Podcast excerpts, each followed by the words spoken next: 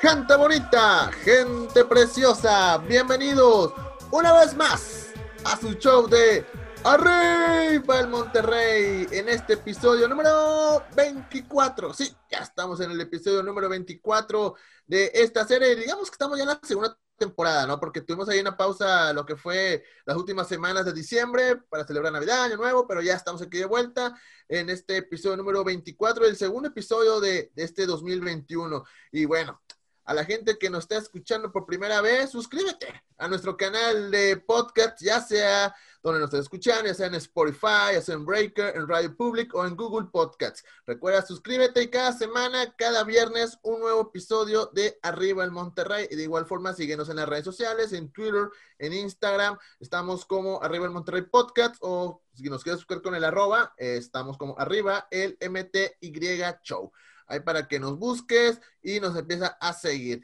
Y ya sabes, cada semana, nuevo episodio. Bueno, hoy no me puede acompañar este Carlos Sánchez, porque pues como todos sabemos, está preparando su campaña para ser el futuro gobernador de Nuevo León un par de años más, y pues está, está, en está, trabajando, está, trabajando muy duro para eso, porque yo ya te le dije, tiene mi voto garantizado, si se pone como candidato, se pone candidato independiente para que no tenga broncas, para que eh, sea el próximo gobernador del estado de Nuevo León. Eso sabemos que va a estar, va a estar chido si, llega a ser gobernador.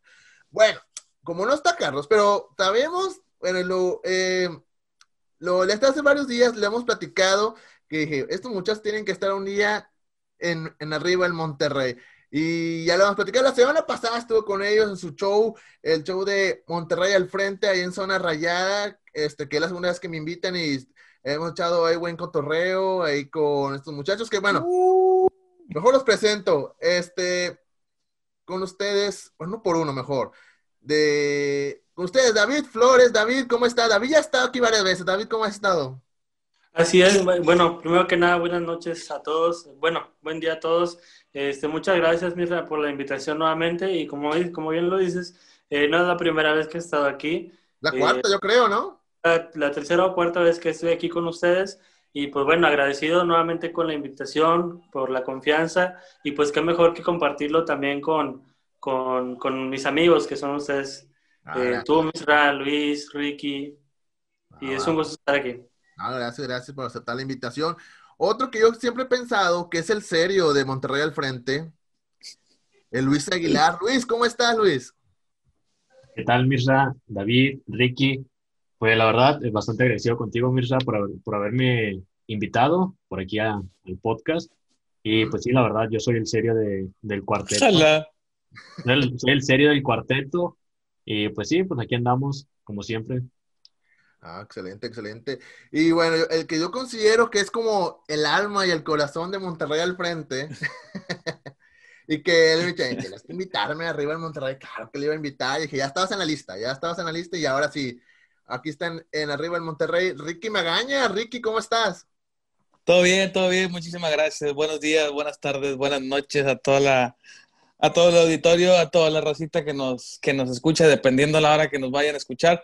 Este, saludos para Luis, para David, para ti, Mirra. Agradecerte bastante porque es la primera vez que me invitan a un podcast de esta magnitud y estoy súper feliz de colaborar.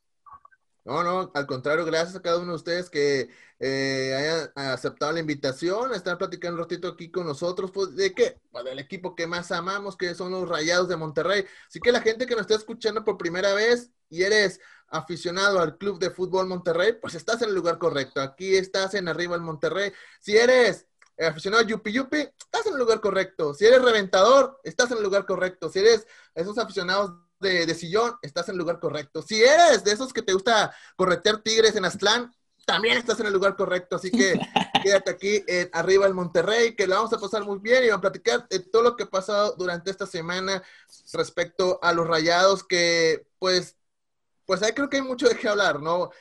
y cosas, digamos, extra fútbol, podemos decirlo así, porque han sucedido cosas, pues, que no le decíamos que le suceda a alguien, pero lamentablemente eh, este virus, el, el COVID-19, pues ha estado, pues ya hemos sabido que eh, en los últimos meses ha estado subiendo mucho los contagiados, no solo en México, no solo en Estados Unidos, en todas partes del mundo, y obviamente en el deporte, pues también se está notando. Y en, lamentablemente en Rayados ha habido muchos contagiados. De eso vamos a hablar más adelante. Pero antes queremos hablar de fútbol, antes de empezar a hablar de temas polémicos que han pasado durante estos recientes días, porque el sábado pasado, vamos a hacer un pequeño repaso nada más lo que fue el sábado pasado, porque los Rayados le ganaron al América. Ahí digamos que ahí empezó todo el show, ¿no? De todo lo que ha sucedido durante estos recientes días, ¿no? Rayado le ganó 1-0 al equipo del América eh, con aquel gol de Funes Mori por la vía penal. Este, antes de empezar a platicar un poquito de todo lo que hace durante, después del partido, eh, ¿qué les dejó este partido? Porque vamos viendo que fue, apenas son dos jornadas, no podemos hablar mucho de, de que sea un gran arranque Monterrey, porque son apenas son dos jornadas y ¿qué les ha parecido? Empecemos con Luis. Es, ¿Qué te ha parecido el, el arranque de Monterrey en estas primeras dos jornadas? Mira, pues eh, el arranque de Monterrey en estas primeras dos jornadas yo creo que está dentro de lo que, todo, de lo que todos los aficionados esperábamos, que es por lo menos conseguir estos primeros seis puntos. Eh, lejos de por ahí hablar ya de funcionamiento o de jugadores que, que si dan el ancho o no dan el ancho, pues yo creo que es lo que todo el mundo eh, tenía previsto. Los primeros seis puntos de la era Aguirre.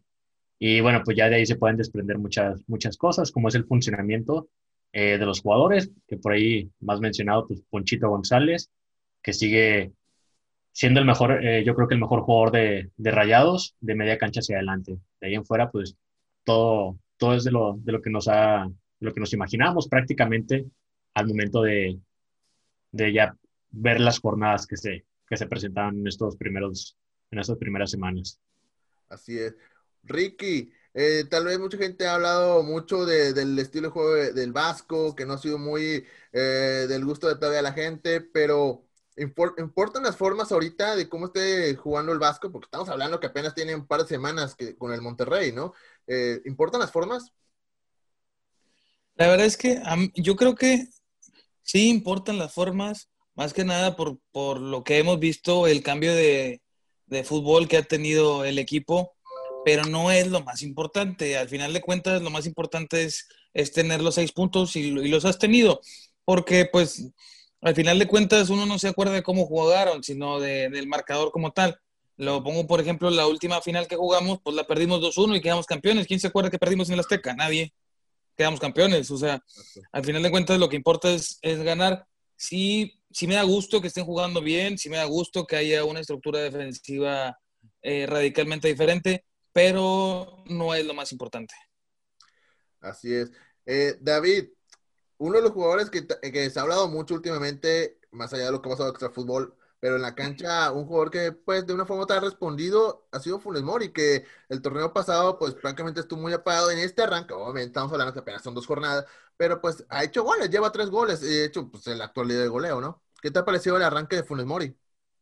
Me ha parecido un arranque bastante bueno. La verdad es que eh, el delantero un delantero siempre necesita el gol para que para poder eh, tener ese embrión anímico, esa motivación. Entonces, es algo que le faltó a Funes Mori en todo el 2020. Ya vimos que solamente anotó seis goles, si no mal recuerdo, en todo el año. Entonces, el hecho de que empiece el torneo, empiece el año con esta racha de, anotar gol, ya en los dos partidos ha sido factor. Bueno, pues los, triunfos han sido gracias a los tres goles que ha anotado entre los dos juegos, eh, dos el primero y uno ahora contra América. Entonces, eh, me ha gustado lo que he visto de Funes Mori porque no nada más he visto que está anotando goles, sino le he visto otra actitud eh, a comparación de otros procesos anteriores.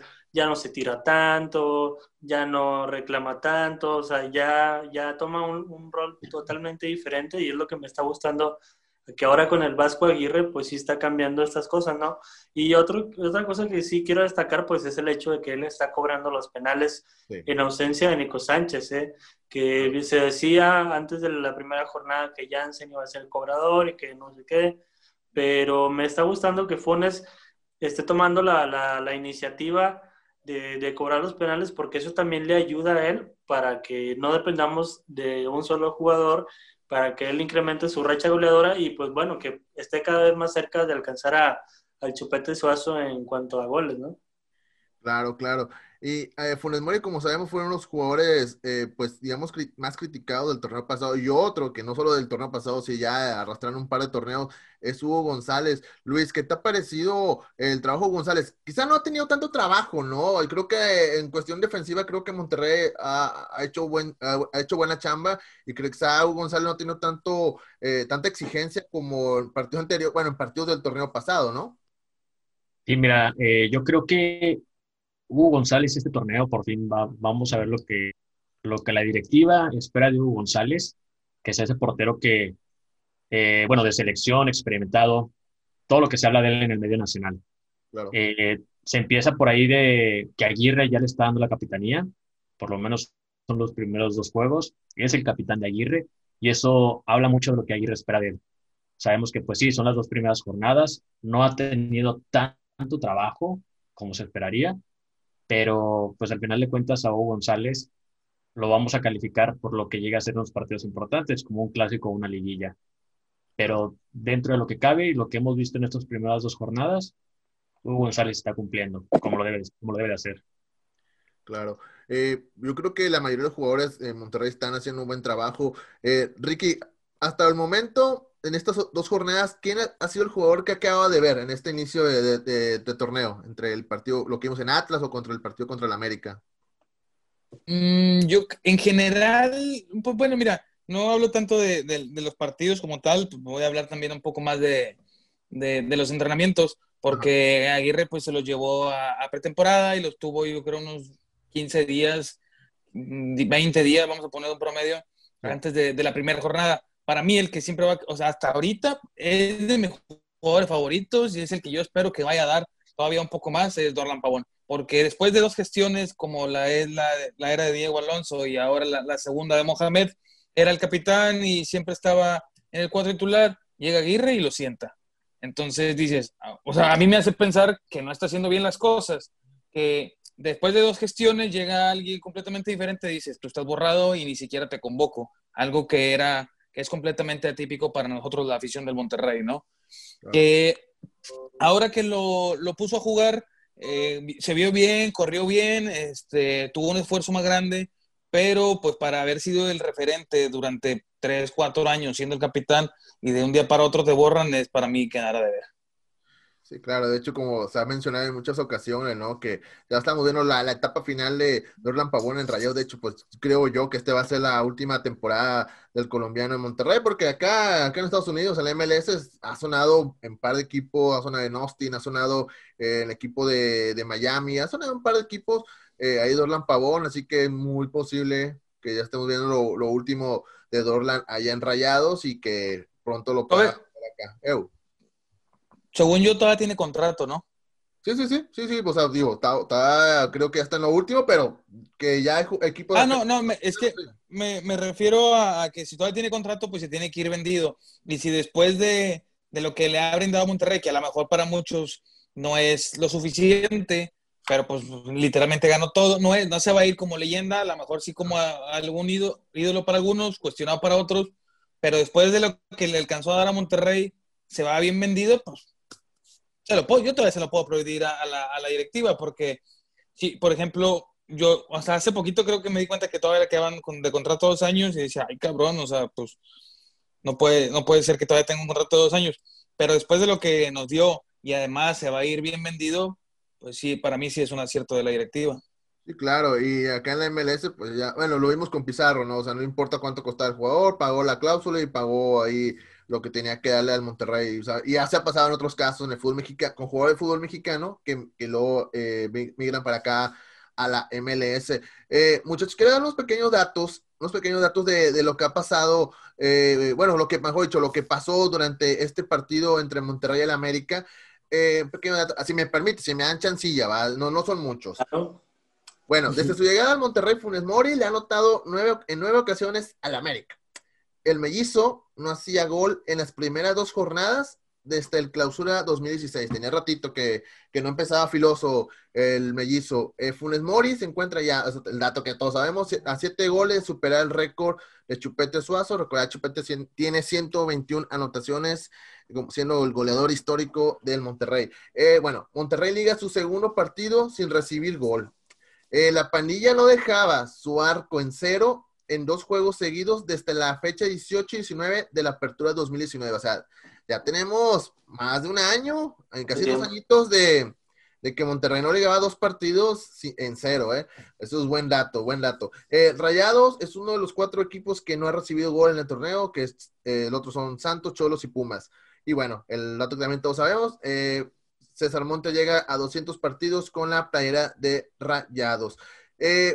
bueno, a creo que este arranque de torneo pues está logrando los, los puntos. Obviamente la idea era eh, lograr triunfo contra Atlas porque en teoría estaba, estaba ganable.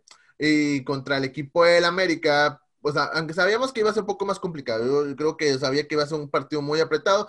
Tal vez esperaba un partido un poco más espectacular porque así nos han regalado muchos encuentros que, que hemos terminado al borde del asiento porque pues no, como recordar, bueno, no solo la final, ¿no? Recordar que, ¿te acuerdan el partido de semifinal que fue previo, no fue la del 2016, sí, fue la del 2016. Ah, fue cuando se fue el pacto, ¿no? Que ese fue un partidazo, fue un partidazo el, que se vio en el BVA. Y bueno, y otros, mismo acuerdo algunos en el, en el Estadio Azteca y así. Y bueno, al final de cuentas se logró el objetivo que era ganar 1 a 0. Y como han visto, eh, muchachos, en general se lo suelto, que han visto cómo las declaraciones que hace después eh, el Vasco Aguirre, ¿no? Lo vimos contra Atlas y lo vimos contra el América, o sea, dice, ok, se ganó, pero, pero no se jugó bien, eh, se equivocó este jugador, hizo mal esto, o sea, que, han visto cómo ha sido la, esa autocrítica que no vimos tal vez en su, en su momento con Mohamed, que a veces ah, ahí se, se, se, escabullía, se, se, hacía un ladito con las, las respuestas, pero ¿qué, ¿qué, les ha parecido esa autocrítica que ha tenido eh, el Vasco en, este, en estos partidos? Eh, ha sido, la, la, verdad es que ha sido una, eh, un discurso totalmente, como bien lo, como bien lo menciona, totalmente diferente a lo que, estábamos acostumbrados con Mohamed, ¿no? Porque con Mohamed era siempre el típico discurso de, pues nos, nos llegaron nosotros pateamos 10 al arco y no metimos un gol, ellos nos patearon una y metieron un gol, entonces cosas así, ¿no? Entonces, eh, este discurso que trae Javier Aguirre me parece ligeramente similar al de Diego Alonso, pero muy poco en cuanto a autocrítica. Sin embargo, lo que tiene Aguirre es que él es mucho más directo. Alonso era un poquito autocrítico, pero también evadía mucho los cuestionamientos. Eh, hablaba mucho de que hay que trabajar y demás. O sea, no, no señalaba directamente quiénes o qué líneas son las que estaban fallando en el juego, como ahora lo está haciendo Aguirre, ¿no? Incluso mencionó un ejemplo de que por, de que, por qué Aqueloba no le dio el balón a Leyún eh, cuando llegó a profundidad casi al final del partido, que fue creo donde se, donde se tiró eh, Aqueloba, donde intentó fingir un penal, o no sé si intentó fingir, pero bueno, eh, se quedó ahí reclamando. Y otra jugada también que mencionó, donde Máxima esa tenía un pase fácil y no lo hizo. Entonces, esas cuestiones que está manejando Javier Aguirre, de ser autocrítico, pero no en general, sino decir, ok, mi línea defensiva está trabajando bien, pero aún así no estoy contento porque al final casi nos anotan un gol. Entonces, eso me está gustando, ¿por qué? Porque quiere decir que hay una exigencia dentro del plantel y obviamente también se, se, nota que es un técnico pues honesto y con sus jugadores, porque él dice, lo que yo digo en cámara, lo que yo digo en la prensa, primero se los digo a ellos. Antes de, decir, de hacerlo público y andar quemando gente y demás, primero se los digo a ellos antes de poder decirlo y eso me está gustando mucho. ¿Qué te ha parecido, Ricky, eh, esta, pues esta forma de ser de, del Vasco con sus jugadores? Cosa que tal vez los jugadores no están acostumbrados con Mohamed o con, o con el mismo eh, con Diego Alonso, ¿no? Mira, la verdad es que es un técnico, yo me he dado cuenta que es un técnico bastante transparente, que es bastante directo, que se acerca mucho al jugador, porque en varias entrevistas lo vi con Estefan, lo vi con Gallardo, lo vi con Funes Mori y lo vi con Celso. Y no me acuerdo cuál otro, pero todos casi creo que tienen la palabra exigencia tatuada en la frente. Todos tienen la palabra exigencia en su mente. Y es algo que a mí me dice que el técnico se acerca y se asegura de decir, oye, vamos a trabajar de esta manera y necesito que me entiendas que vamos a trabajar de esta manera. Independientemente si nos dice o no nos dice a nosotros, pues ya, ya es un plus. Si, si da entrevistas o no da entrevistas, pues ya como quiera es, está fuera de, de contexto para, para mi sentido. Pero que los jugadores me transmitan a mí como aficionado lo que el mismo técnico nos está diciendo en las entrevistas, eso quiere decir que llegó como haciendo clic bastante, bastante bueno, ¿no? Qué bien, qué bien. Luis, eh, creo que también esto ayuda mucho a lo mental, porque también se hablaba mucho que eh, en Rayados, eh, tal vez sabíamos que el talento que tienen la mayoría de los jugadores, pero tal vez en la cuestión mental a veces se caían, o por ejemplo pasaba que de repente en un partido le ibas ganando, en los últimos minutos pues se, dejaba, se perdía el, el se dejaba ahí el resultado. ¿Crees que en lo mental también está ayudando mucho a los jugadores, no? Sí, en lo absoluto. en lo mental yo creo que el Vasco vino a implementar, a cambiar prácticamente el chip por ahí ya mencionaba Ricky, la exigencia en los entrenamientos es muy, muy distinta a lo que se vio con Mohamed y con Diego Alonso. Inclusive por ahí Funes Mori en una entrevista hace unas semanas dijo literalmente que Aguirre ya los traía en chinga y nunca lo habíamos escuchado a Funes Mori o a un jugador decir eso, tal cual. Eh, también hay que recordar que, bueno, pues estos jugadores o esta base del equipo viene ya de dos procesos con Mohamed. Son jugadores que ya están, estaban prácticamente acostumbrados a un trabajo con Mohamed y eso, pues quieran o no, puede caer en el conformismo de, algún, de algunos de ellos, o muchos de ellos, diciéndolo mejor, cayeron en el conformismo. Entonces, te traen un técnico que se la sabe prácticamente de todas, todas, que es muy exitoso, que sabemos que tiene una mentalidad muy distinta porque es una mentalidad prácticamente europea. Claramente va a exigir a los jugadores cambiar tanto el chip al, al momento de entrenar y el chip ya también eh, en lo mental. Entonces, pues yo creo que el Vasco Aguirre cayó como anillo al dedo a este plantel y a la exigencia que se, que se necesita. Y así es, pienso lo, lo, mismo, creo que es un entrenador que les va a cambiar mucho la mentalidad, obviamente Aguirre, aunque obviamente es mexicano, conoce el fútbol mexicano, pero tantos años en el, en el, viejo continente, creo que más allá, también no solo lo aprendido en la cuestión deportiva, creo que también en las cosas que pasan fuera de, de las canchas, creo que también eso... Uh, creo que eso también lo, va a meter con sus jugadores y creo que va a ser algo muy bueno. Creo, yo estoy con la idea, tengo mucha fe al Vasco Aguirre y creo que puede hacer muchas cosas muy buenas con el Monterrey. Y bueno, muchachos, se logró el triunfo, se sumaron seis puntos, Monterrey eh, termina como, bueno, vamos a hablar que está, joven el torneo, ¿va? está como líder, de, de, como super líder del torneo, estamos hablando que ahí está Funes Mori también como líder de goleo, o sea, parece que todo pinta bien en este eh, joven torneo eh, clausura 2021, pero ya sabíamos que había jugadores que estaban fuera de, del, del, partido sobre, contra América, como Estefan Medina, y el caso de Avilés Hurtado y el otro se me fue el nombre que creo que ellos dos nada más, ¿va? Este, que tenían, sí. caso, que tenían síntomas de, de, COVID.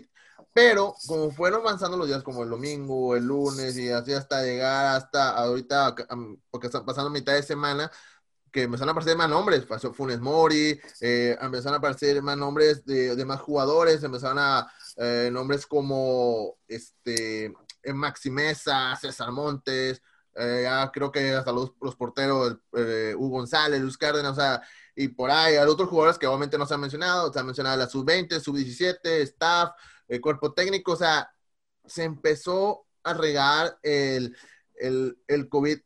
No, yo, yo entiendo todo lo que está pasando en, en, el mundo y sabemos que los cuidados son muy, hay que tener mucho cuidado, pero estamos hablando que el fútbol es un deporte de contacto y sabemos que, pues obviamente eh, ahí está la cercanía con tus mismos compañeros o contra los rivales y que pues no sabemos, o sea, aunque se hagan pruebas, el virus puede aparecer después que hizo la prueba, o sea, no, sí. esto es, el virus no sabemos, no lo vemos, no sabemos cómo, dónde esté y quién lo tenga, y pues lamentablemente Monterrey eh, empezó a tener un brote grandísimo de contagiados, eh, no sé si es uno de los más grandes que ha habido en México, porque subimos el caso de Santos, que fueron también como 14, 15 jugadores, igual creo que Cholo, no sé si por ahí otro equipo se me va, pero esos equipos son los que eh, tengo, que me llega a la mente, que, son, que tuvieron también varios jugadores contagiados. Aquí, ¿quién? Pues no sé si decir culpa, pero aquí podemos decir qué, qué pasó aquí, o sea, no, no, que, que se, haya se haya regado tanto... Eh, pues la enfermedad dentro de, de Monterrey. ¿A quién le podemos echar la culpa o, qué está pasando para que haya sucedido todo esto, David? o Ricky, Ricky, dale, dale, Ricky, no te la palabra. Hasta donde yo tengo entendido, vi, ayer una, la entrevista de, de, nuestro querido presidente Duilio Davino. Los contagios fueron dentro del mismo barrial, porque llegaron dos jugadores el domingo con síntomas y fueron separados, pero estuvieron un rato ahí, entonces, pues ahí se pegó un poquito, ¿no? Y luego llegaron el lunes otros dos y, o tres parecen, no, recuerdo bien, y también fueron separados. Y luego el martes llegaron otros tres y fueron separados. Pero, pues, si te pones a pensar, el virus se, se cinco días. Ellos jugaron el sábado. Muy, la prueba fue el jueves y el jueves dieron, les dieron resultados y fue negativo. Si agarraron el virus el jueves, o el viernes, ya pasando la, prueba, eh, por ahí estuvieron todo el viernes a las 8 de la mañana que fueron citados, ¿no? Y lo comieron juntos toda la sub-17, toda la sub-20, toda la mayor, todo el primer equipo, todo el staff. Tuvieron todo el viernes y luego todo el sábado en la mañana, entrenaron un poco, vieron videos juntos y luego se, se concentraron y luego fueron al estadio. Yo creo que ahí fue donde se brotó todo. En ese inter de la concentración fue donde valió queso. No tanto la culpa de, la federación por falta de protocolos o el Monterrey por nada más escudarse de que no, pues yo estoy haciendo lo que me dice la federación, sino que pues hicieron lo que decía la federación, pero pues alguien se contagió y tanto tiempo juntos fue donde brotó todo. Sí, claro. Sí, le hemos visto que, bueno, hemos visto videos de que eh, creo que fue el sábado que hemos visto que estaban todos, todos reunidos, vi que estaban, lo, el primer equipo estaba en partido de la sub-20 o sub-17, no me qué, era. Sub-20. Este, sub-20, sí.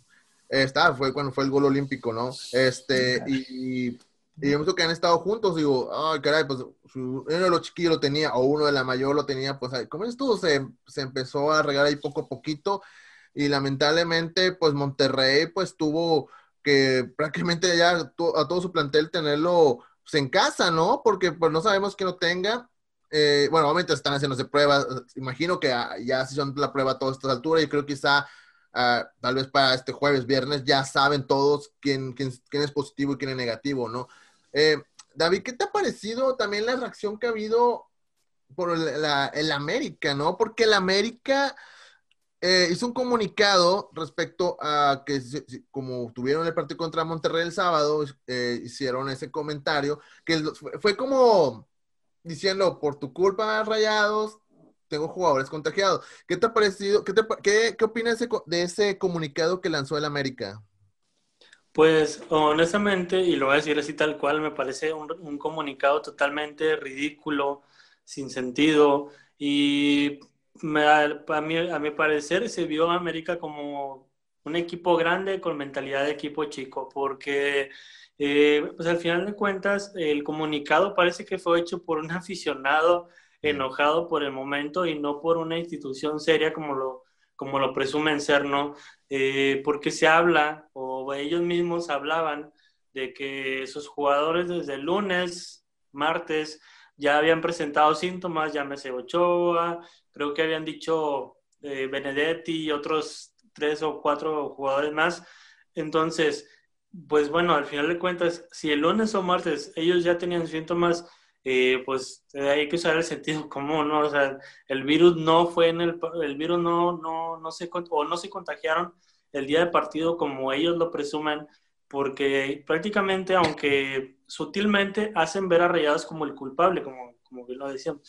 Entonces, pues eso me pareció totalmente absurdo que lo hicieran así, porque simplemente fue darle bola a toda la afición americanista que estaba haciendo señalamientos y que pidiendo que, que podían demandar al Monterrey, que Funes Mori es un presunto homicida en potencia, que es un irresponsable, que ya sabía que estaba contagiado, que deberían, incluso, o sea, llegué a ver tweets que decían que deberían de quitarle los puntos a rayados, que deberían de desafiliar al club por no, por, por haber actuado con dolo, entonces, pues el América saca ese comunicado y ¿qué hace? Pues la, afición obviamente con más razón se le va encima rayados, los bueno, intentos de periodistas, porque la verdad es que dejaron mucho que desear sobre su trabajo, un Fantasma Suárez, el, pues el francotirador, que nunca he sabido quién es, es un anónimo, pero eh, y hay otros también de Fox Sport que estuvieron ahí eh, apoyando esos comentarios de la afición americanista, entonces pues me pareció totalmente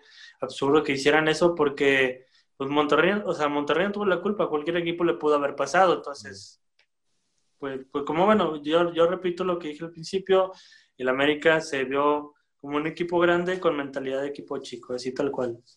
Y, y cosa, Luis, horas más tarde, ese comunicado del América, Monterrey eh, lanza otro comunicado, como yo lo sentí como más como una cachetada de guante blanco, así como, cállate la boca, ¿no? Este, y ahora, ¿qué opinas de la respuesta que dio el Monterrey al América?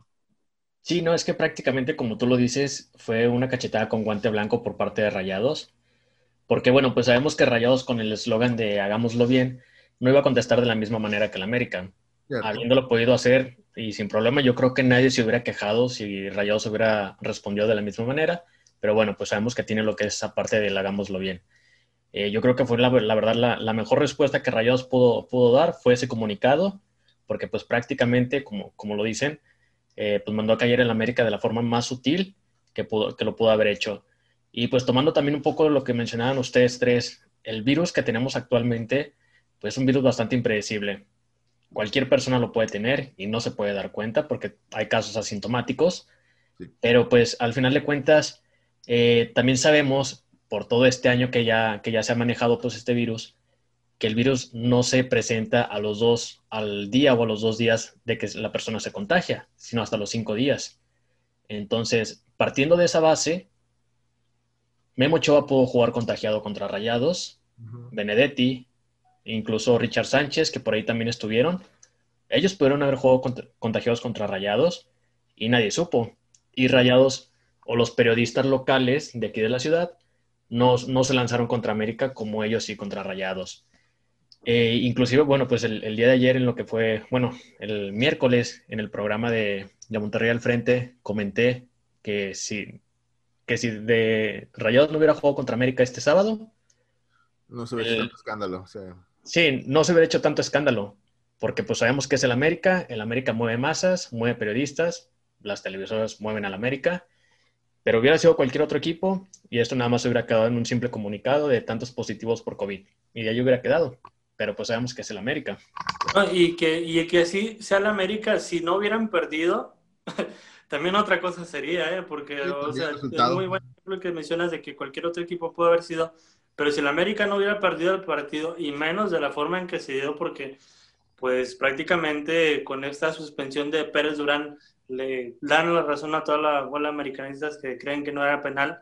Entonces, eh, pues ese, ese, es un detalle también que influye, ¿no? Y algo, algo preocupante aquí es que, que David no mencionó que los jugadores de rayados contagiados ahora sí presentaron síntomas. Entonces, Ojalá y esperemos que esto no repercuta en su desempeño físico más adelante porque mencionó que la primera vez, el torneo pasado, cuando empezaron a dar positivos, eran asintomáticos y ahora los jugadores sí empezaron a sentir ese padecimiento físico y pues se presume que hay casos de reinfección, entonces normalmente cuando son reinfecciones pues es más duro para el, para el físico y más porque son eh, atletas de alto rendimiento. Está todo, a mí se me hace, me hace algo de ruido que hayan mencionado que hay algunos que sí tienen este, síntomas, porque por ejemplo, hace rato mi hermana me mandó un video de Funes Mori a Instagram y el vato está como, sí, el vato está como si nada bailando, o sea. Sí, yo, entiendo, yo entiendo que está molesto, que le molestó que hablaran de él y esto que el otro, pero vato, ahórrate eso. No es momento, no es momento. No, no, o sea, sinceramente, no es momento para que estés bailando. Exacto. y aparte, algo que también quería comentar, y ya pues, dejando de lado pues un poquito lo que es el América y todo el escándalo que se hizo, me llamó mucho la atención eh, que por ahí Davino mencionaba que se sanitizaba el, barrial cada 15 días o algo por el estilo, que van a comenzar a hacerlo eh, más, más frecuente, tanto pruebas como sanitizar por ahí las instalaciones. Pero bueno, no sé si ustedes vieron, me tocó ver, eh, creo que fue un reportaje de una de las televisoras de aquí, no, recuerdo si Multimedios o Televisa, donde están en la puerta del barrial y los jugadores van entrando con su auto y comienzan a tomar la temperatura a las personas que están en la puerta. Las personas que están en la puerta toman la temperatura, pero en la mano de los jugadores. Entonces, ah, por consiguiente, sabemos que la temperatura no se toma de esa manera. La temperatura se toma en la frente o en la sien y ya eso te indica, bueno, si está alto de temperatura o no, pero tomarle en la mano no es un indicio de que pueda tener COVID. Entonces, no es por echar tierra al club, pero sí desde prácticamente la puerta de las instalaciones, tus protocolos no están siendo 100% efectivos. Y es algo que la directiva, si quiere parar estos contagios, lo tiene que empezar a revisar prácticamente desde la puerta hacia adentro. Sí, obviamente tienen que reforzarlo, tienen que doblegar este esfuerzo en ese aspecto, porque hay que pensar otra cosa.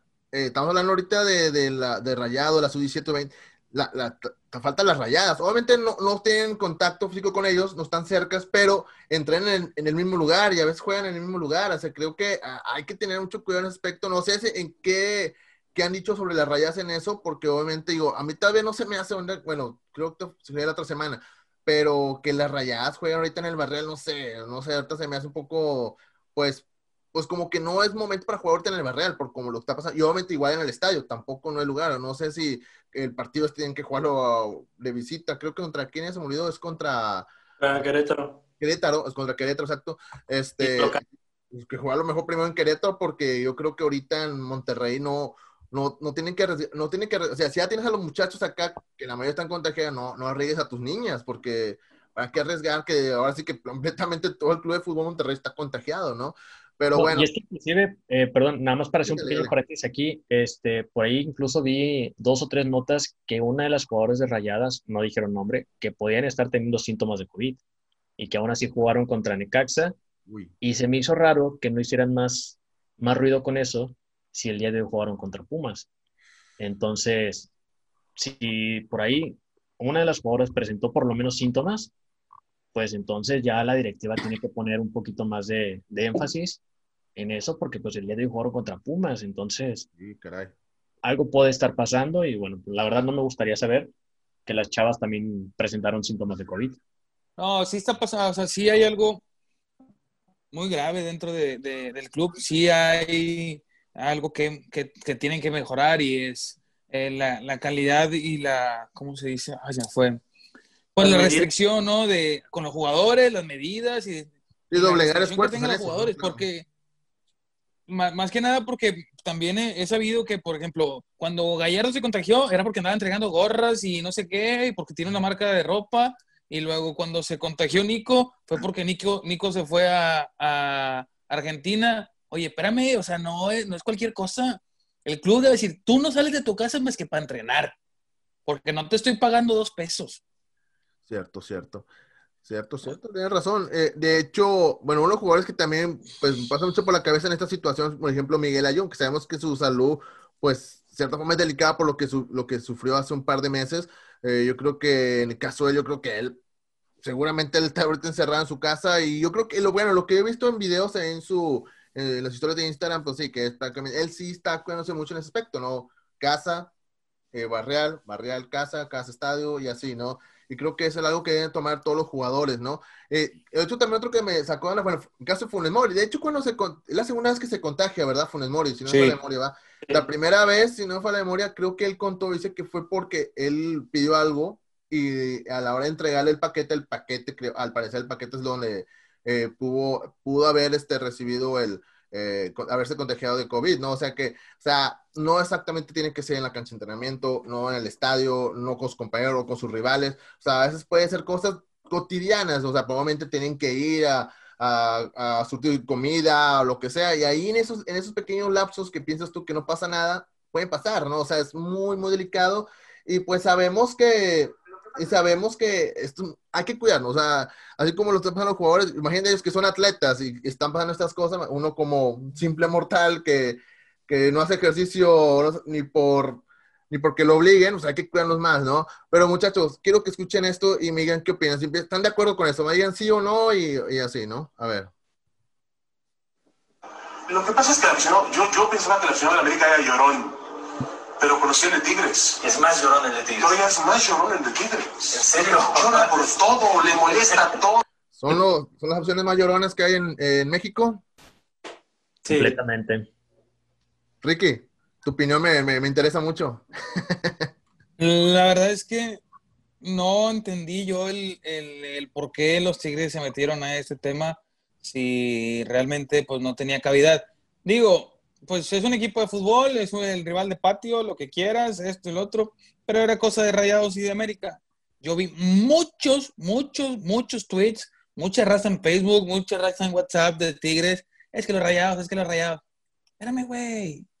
Al menos yo como Rayado, yo pelo Tigres hasta la semana del clásico, hasta ahí. Si hacen o deshacen, de verdad sí dije, ¿qué? O sea, ¿qué, ¿qué, van a ganar hablando del tema? ¿Qué, o sea, ¿qué ganas? ¿Ya pasó o no? Se me hizo una bajeza completamente enorme de, de, la afición de Tigres estar opinando de un tema del cual no le incumbe.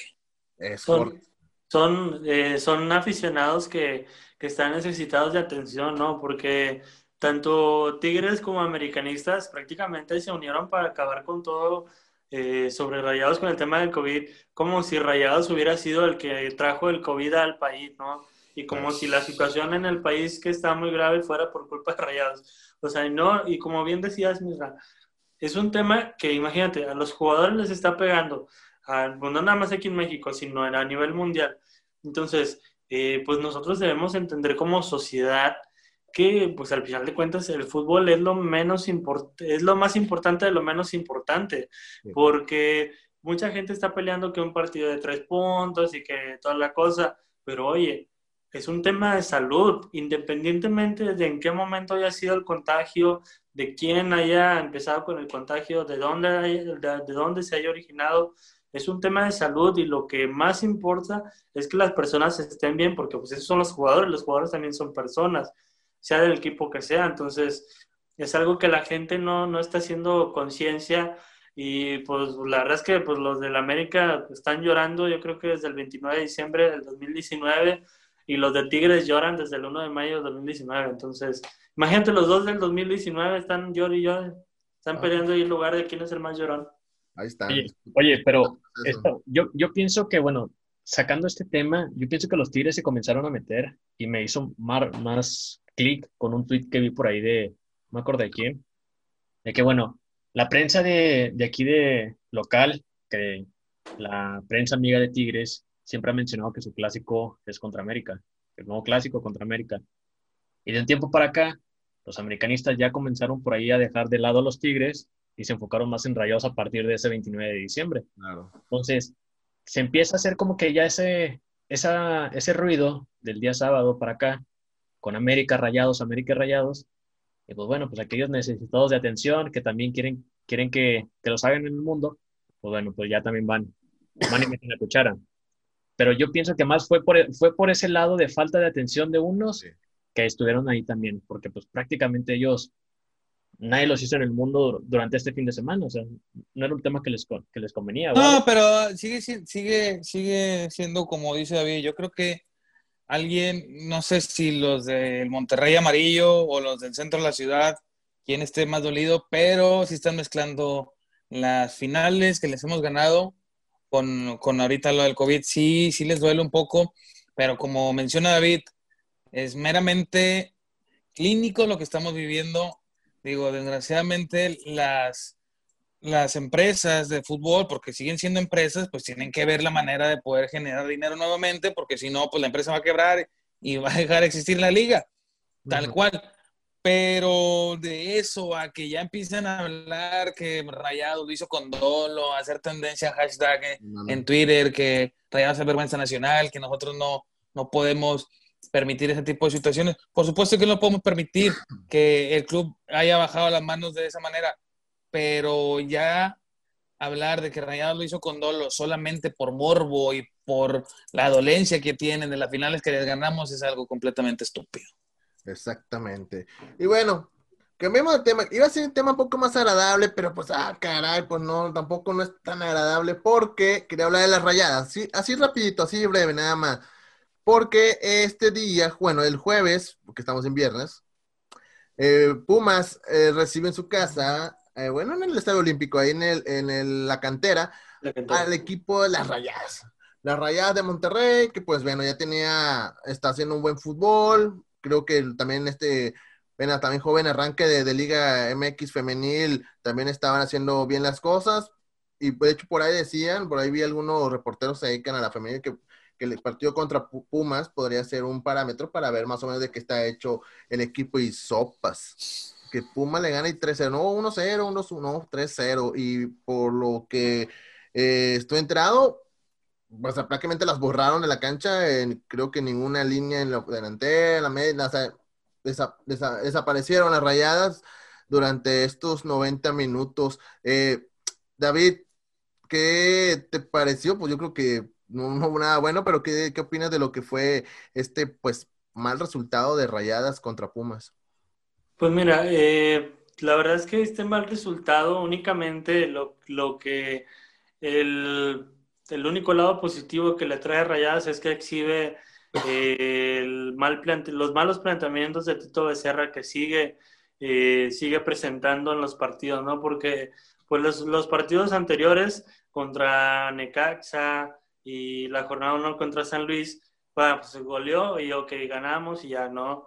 Entonces ya no, ya no hay una crítica, ya no hay una exigencia. ¿Por qué? Porque se gana, se golea, pero realmente pues fueron equipos que no mostraron mucha resistencia. O sea, vemos el partido más claro, el de Necaxa, cómo se le fue un balón a la portera muy fácil, eh, cómo el segundo gol lo regalaron entre la defensa y la portera. Entonces, son equipos que no te han mostrado resistencia y ahora que te tocó un equipo que verdaderamente está bien formado, que lleva torneo a torneo eh, queriendo pelear por estar en, en, finales, que se ha armado para ello, pues ahora sí que exhibió prácticamente a Tito Becerra y a su equipo porque pues habla Tito Becerra de que Ailena Vilés todavía no está lista y que hay que llevarla paso a paso, pero oye, ya, ya lleva varios torneos aquí, o sea, y a pesar de que es una, eh, una chica de 18, 19 años, si no mal recuerdo, eh, pues ya es una chica que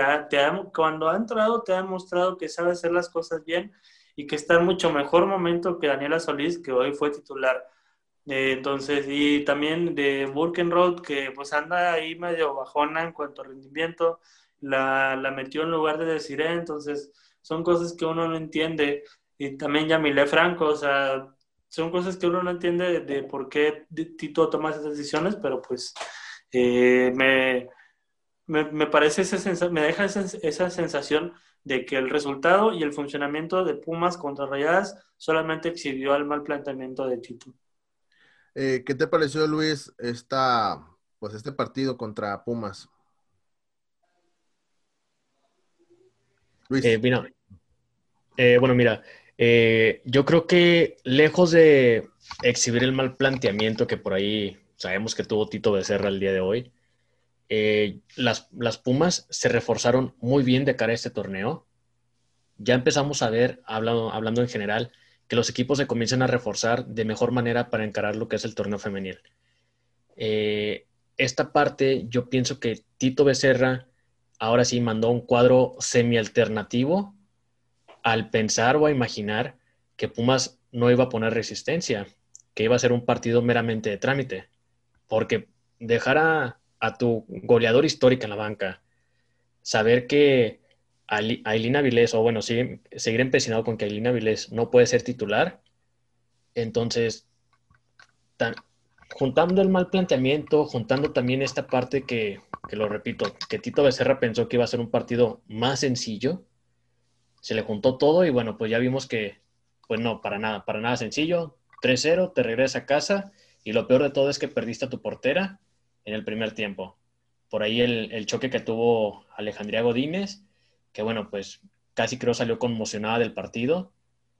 Yo creo que el, día de hoy Tito Becerra salió con más dudas en cuanto al planteamiento y a las jugadoras que por ahí que se lo pudo haber imaginado. Entonces, es, va a ser una semana bastante dura para Tito Becerra para poder estar, pues ahora sí, pensando qué jugadoras va, va, a dejar, porque incluso en conferencia de prensa después del partido dice que este cuadro representa un 85-90% del cuadro titular que le gustaría ver. Y pues a mi punto de vista, no lo, no lo veo tan, tan de esa manera, porque hay mucho hasta el momento para seguir siendo titulares. Bueno, ahí mencioné un poquito lo de Alejandría Godínez, porque sí, la verdad, sí, estuvo fuerte eh, el choque que tuvo ahí con la eh, jugadora de Pumas. Bueno, obviamente salió de cambio, o por obvias razones, y se la mandaron directamente al hospital donde le hicieron una tomografía, para realizar una tomografía maxilar inferior y esperar un diagnóstico. Creo que todavía no hace un comunicado oficial de, de la, o de la gravedad del, del de la lesión que tiene esta chica, pues esperemos que se recupere pronto, porque sí, cuando vi la repetición dije, ah, cara, estuvo, estuvo fuerte el golpe y por pues la chica salió, digamos, casi noqueada, ¿no? Eh, Ricky, pues, qué cambio, ¿no? De rayada, ¿no? Desde ver unos primeros, dos primeros partidos goleando y que hoy, pues, te goleen, ¿no? Por ahí, ay, es que a mí ya el Tito de Cerro me tiene cansado.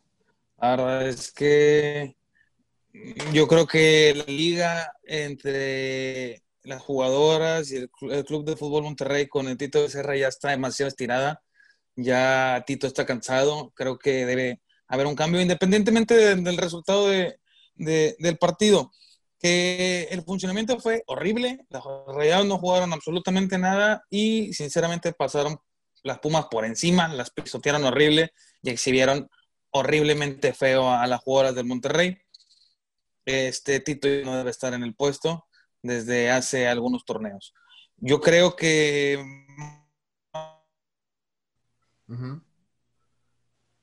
¿Estás? Se fue Ricky, Creo que por ahí se está trabando. Creo que se trabó. Ya, ah, ya regresó. No, ya se fue otra vez Ricky. igual que, que, se nos fue en los momentos importantes el buen Ricky. Estaba, estaba inspirado ahí Ricky. Ya, ya volvió. ¿Qué onda, Ricky? ¿Todo bien?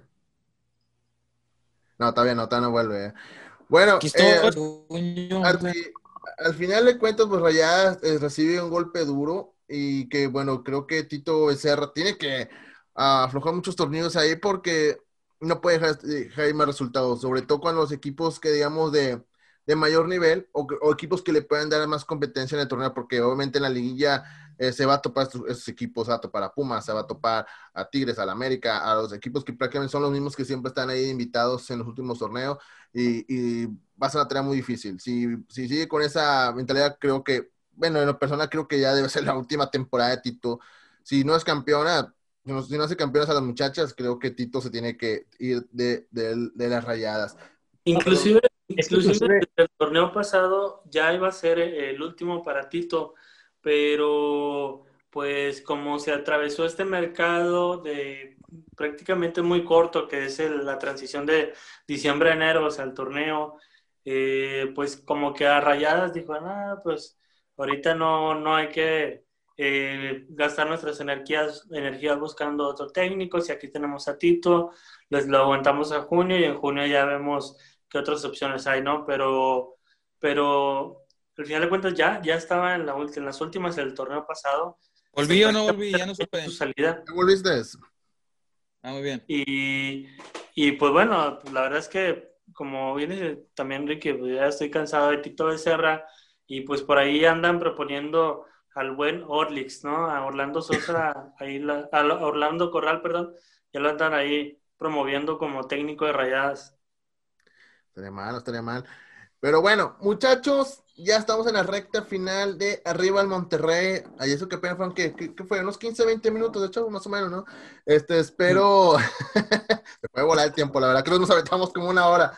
Este, pues agradecerles, ¿no? Que hayan estado con nosotros, que hayan estado conmigo, porque no está Carlos, conmigo eh, eh, en este episodio número 24 y que no sé, la, bueno, David no puede ser que sea la primera vez, David ya ha estado cuatro veces, pero el caso de Ricky y de Luis, pues que sea la primera de varias, la primera de varias que aquí en arriba del Monterrey. Obviamente también tú, David, también te quedo aquí, también estás aquí con José. ya, me, ya me he empezado a sentir. David, ya se queda como que, no, ya, David, ya, David, deja que alguien más entre.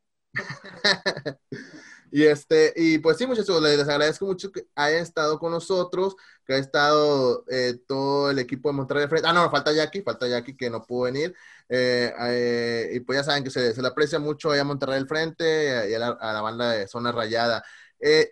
Luis, ¿dónde te podemos seguir? ¿Dónde te podemos escuchar, ver, encontrar? Pues mira, me pueden seguir actualmente en Twitter, Instagram como Aguilar, Aguilar con doble A 11. Eh, ahí para, bueno, pues para seguir platicando en Twitter acerca de Rayados, reventando, eh, apoyando, como siempre. Eh, pero pues ahí me pueden estar, me pueden estar siguiendo. Y pues bueno, Mirza, bastante agradecido, la verdad, con la invitación que por ahí nos, nos hiciste, me hiciste. Pues, aquí ya con, con Ricky, con David, que bueno, pues ya a estar platicando con ellos. Contigo, que bueno, pues apenas la, la semana pasada por ahí tuvimos la plática ahí en Monterrey, Monterrey al frente pero bueno, bastante agradecido y como bien dices, espero que sea la primera de varias aquí en, en tu show. Eh, David, este, tus redes sociales, porfa. Pues bueno, a mí me pueden encontrar eh, como David Flores con doble O en Twitter e Instagram. Ahí nos estamos leyendo y pues bueno, ahí le devolvemos el follow a todo aquel que nos siga, ¿no? Y pues te agradecido nuevamente contigo, Misra, por la invitación. Eh, un poco sentido con el buen Charlie porque saca la vuelta. estoy aquí, cuarta vez que no está él, entonces ya comienzo a creer que es algo personal, pero pues. bueno, ya, próximamente tenemos cuentas, entonces de entrada le digo aquí públicamente a Carlos que no cuente con mi voto porque pues no, no está quedando bien con, los ciudadanos. Oye, fíjate que yo, yo también vine con, con la esperanza de, de, conocer a Carlos, que por ahí ya me lo, me lo han platicado mucho. dije, no, pues igual, lo conozco hoy, a lo mejor me, me agrada cómo habla y todo y le doy mi voto, pero pues ya lo estoy pensando en verdad. qué barbaridad. Ricky, ¿en qué, dónde te podemos encontrar? ¿En, qué bares? ¿En qué este, strip club? ¿En qué redes sociales? OnlyFans. Oye, mi OnlyFans, no, no se crean, no se crean. Este, no, en todas, mis, en todas, todas las redes sociales estoy como el gran épico, arroba el gran épico. Por ahí es un poco cuestionado, pero sígueme, yo los sigo a todos. Y a diferencia de mis dos compañeros de Monterrey al frente, yo sí estoy bien agradecido con Charlie porque él fue el que me metió a todo lo que se llama las redes sociales. Él, él, ha sido como mi sensei. También agradecido con Mirra por invitarme al podcast, que aunque le puse un poquito de gorro para que me invitara, pero aquí andaba ya, ¿no? ya estabas en la lista, ya te he dicho, estabas en la lista, ya estabas en la lista.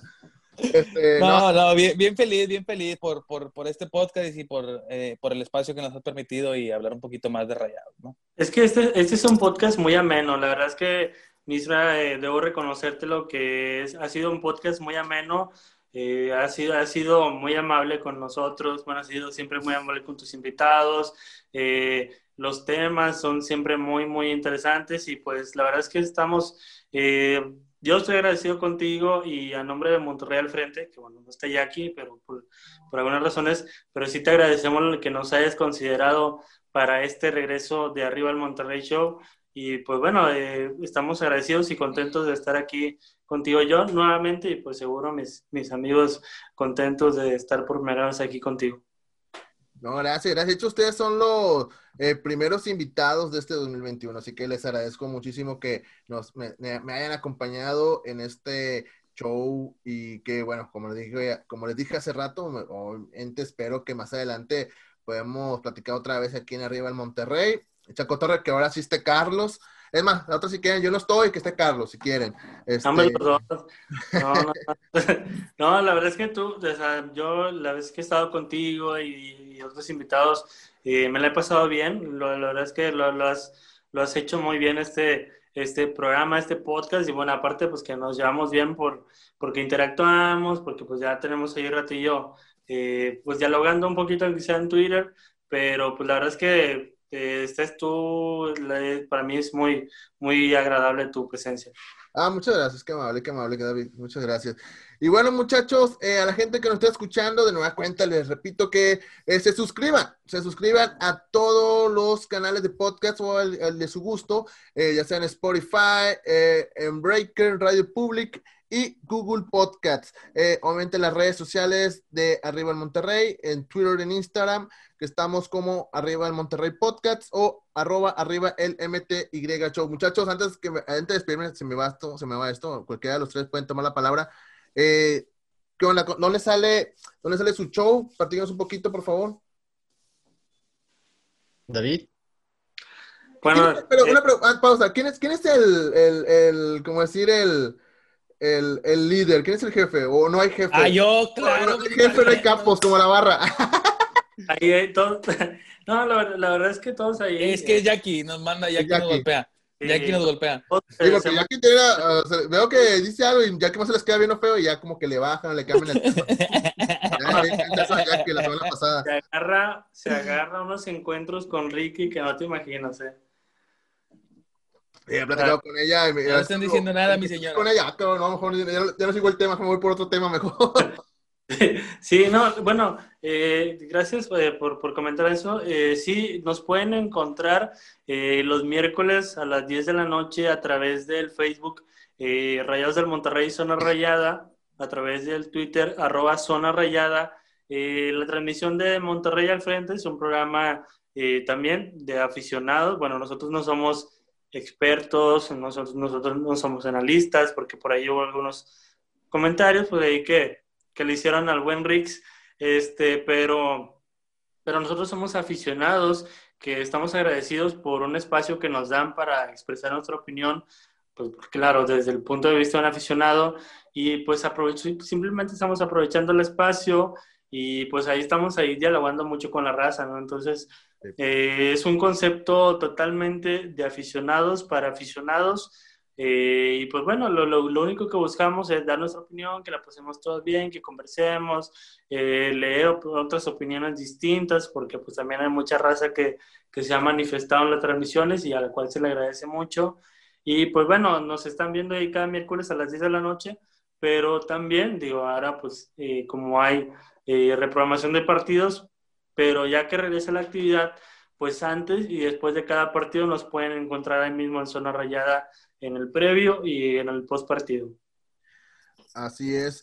Y bueno, no, ahí para que escuchen y vean a los muchachos de Monterrey al frente, que la verdad sí, sí, sí tiene buen cotorreo, ahí se pone padre las pláticas sobre rayados. Eh, eh, también quiero decirles que sigan a Edson Ochoa, E Ochoa, E Ochoa A-8, ahí para que lo sigan en Twitter. Eh, Edson Ochoa, que es como nuestro productor, director de cámaras, maquillista, microfonista, este, eh, guardaespaldas. Sea, él aquí es mi representante de Carlos en el meeting político. O sea, no, no, o sea, Edson Ochoa. sa- salen los créditos y sale dirección, Edson Ochoa, y luego producción, Edson Ochoa, y luego cámaras, Edson Ochoa, Sí. todos, todos, Edson Ochoa, soundtrack, Edson Ochoa, ¿no? Es el Enrique Segoviano de arriba en Monterrey.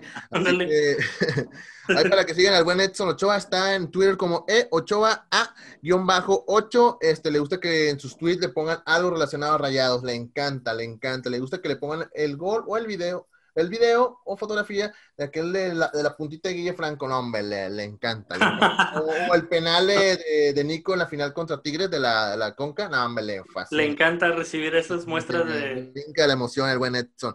Y bueno, eh, mi nombre es Misraim Sandoval. Eh, pueden seguirme en Twitter, en Instagram y en Tinder como arroba Misraim. Ahí para que me sigan yo me- Tinder.